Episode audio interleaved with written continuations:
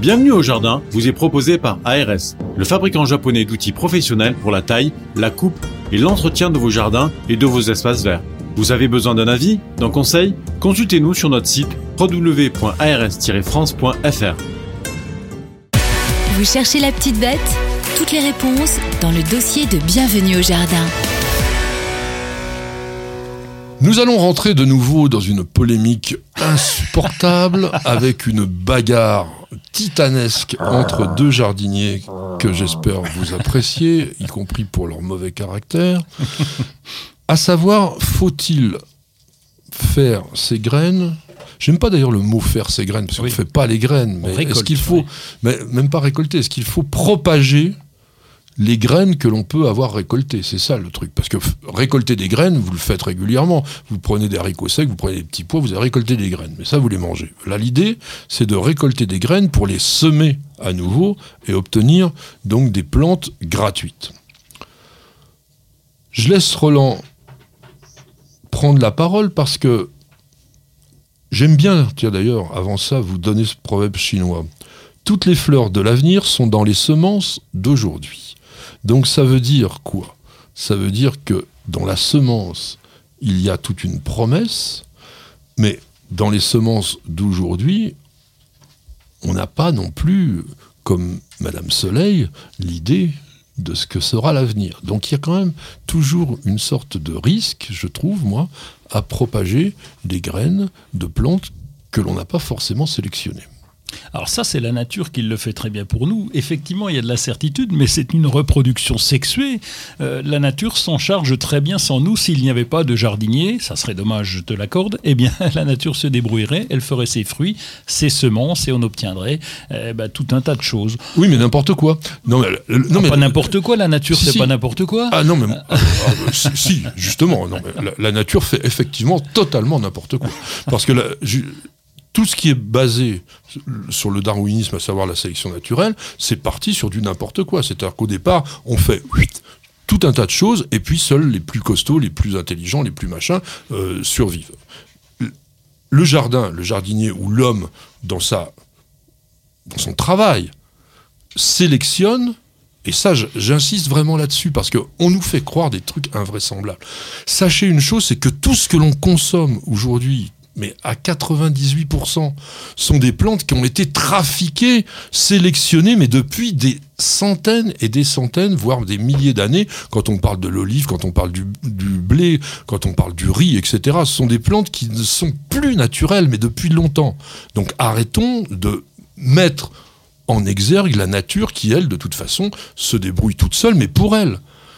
À partir du moment où on a créé une société humaine qui est strictement pas capable de se débrouiller toute seule dans la nature, sinon on serait resté dans notre grotte. Eh bien, on est amené justement à faire des sélections. Et ça, ça s'appelle l'agriculture, et ça date de 12 000 ans. Si on n'avait pas fait ça, on serait obligé soit de faire des prélèvements dans ce que la nature a bien envie de nous donner, ce qui fait que, vu le monde qui existe aujourd'hui au niveau de la population humaine, on ferait des ravages invraisemblables. Et de toute façon, on ne serait pas capable de nourrir l'ensemble de la population. Donc, attention de ne pas confondre des éléments qui sont la nature, et encore je mets plein de bémols, parce que la nature en France, elle n'existe pas. La nature en France, c'est simplement un paysage qui a été construit par des siècles et des siècles et des siècles de civilisation humaine. Donc tout ça, c'est régulé et maintenant, on dit, bah, il va falloir laisser faire les choses. Bah non, moi je suis désolé, non.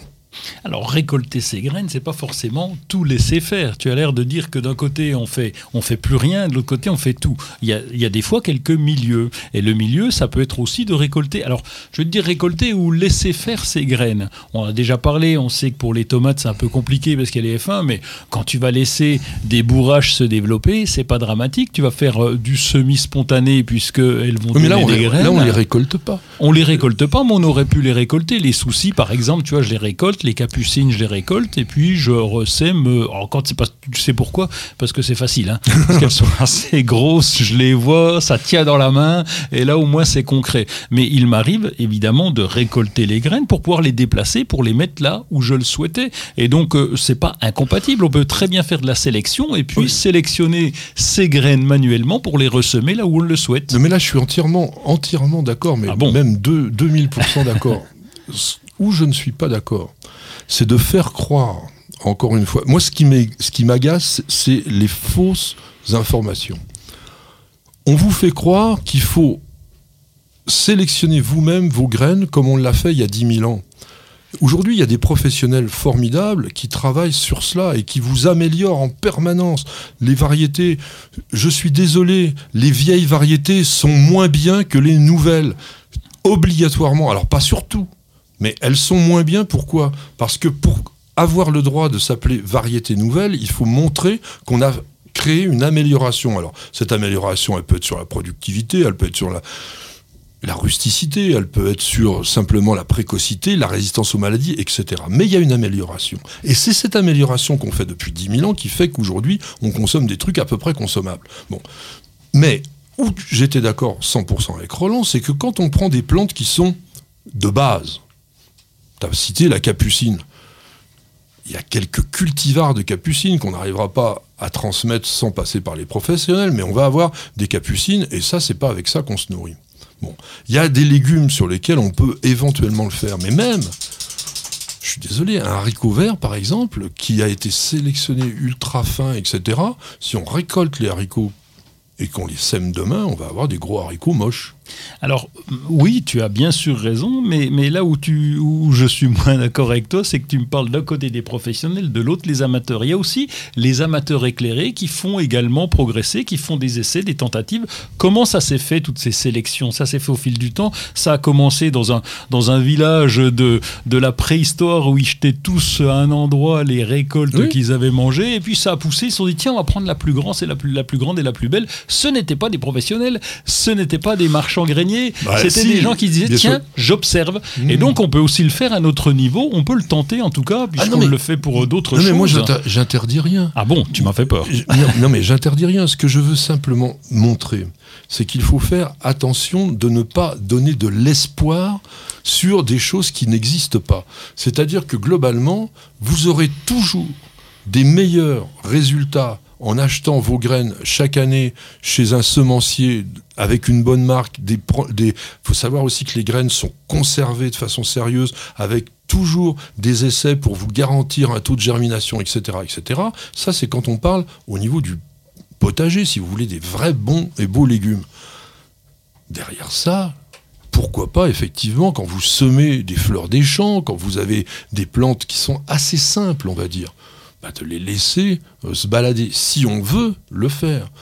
Par exemple, on a parlé des bisannuels. Bah, c'est sûr qu'une digitale, par exemple, on va la laisser égrener naturellement, mais on la récolte pas. Et après, tu parlais de la sélection. Mais là, il n'y a que un amateur sur 10 000 qui s'amuse vraiment à faire de la sélection. La plupart des gens, ils récoltent ça comme ça, ils ressèment l'année prochaine, ils les ont conservés n'importe comment. Et pourquoi je râle par rapport à ça? Parce qu'il y a eu des exemples précédents. Je voulais vous rappeler une petite chose. L'ail. Lorsqu'on est arrivé dans les années 1980, peut-être même avant, on va dire les années 1970, toute la population de semences d'ail, et là que ce soit les professionnels ou les amateurs, était totalement virosée. Mais totalement. Et d'année en année, on récoltait de moins en moins d'ail, avec des gousses de moins en moins belles, ce qui a alerté l'INRA, qui a travaillé à la sélection, au nettoyage génétique de toutes ces sortes d'ail qui étaient cultivées localement, pour ressortir des variétés qui ont permis eh bien, d'avoir une meilleure production, une meilleure qualité. Et pourquoi est-ce que l'on avait toutes ces variétés qui étaient totalement virosées et moches? Bah, Tout simplement parce que les gens, c'est tellement facile, chaque année, ils reprenaient les cailloux et puis vas-y, vas-y, vas-y. Donc on avait complètement entraîné une dégénérescence génétique des plantes et on risquait, à terme, de voir disparaître l'espèce. Voilà. Oui, je te suis là en particulier sur les courges. D'ailleurs, c'est un conseil qu'on peut donner. Moi, Ah. je, je ne, je ne Bien euh, récupère pas une graine de courge. On les fait griller, on les mange, c'est très bon, mais on récupère jamais. Pourquoi? Parce que on peut avoir une pollinisation avec les coloquintes, et là, c'est extrêmement dangereux. On n'y fait pas gaffe parce qu'elle est facile à récolter. Elle est facile à, à récupérer, à replanter, à semer. Ou des fois, il y a le ce semi-spontané. Je- on les sarcle systématiquement. On garde pas des courges, euh, des courges que nous n'avons pas achetées en magasin. Voilà, mais vous voyez, ça c'est un bon conseil aussi de professionnel. Et je terminerai en rajoutant la chose suivante, c'est que si vous récoltez un jour justement des courges dont le goût est amer et désagréable, sachez que vous avez eu une hybridation involontaire et que ça, il faudra évidemment la virer.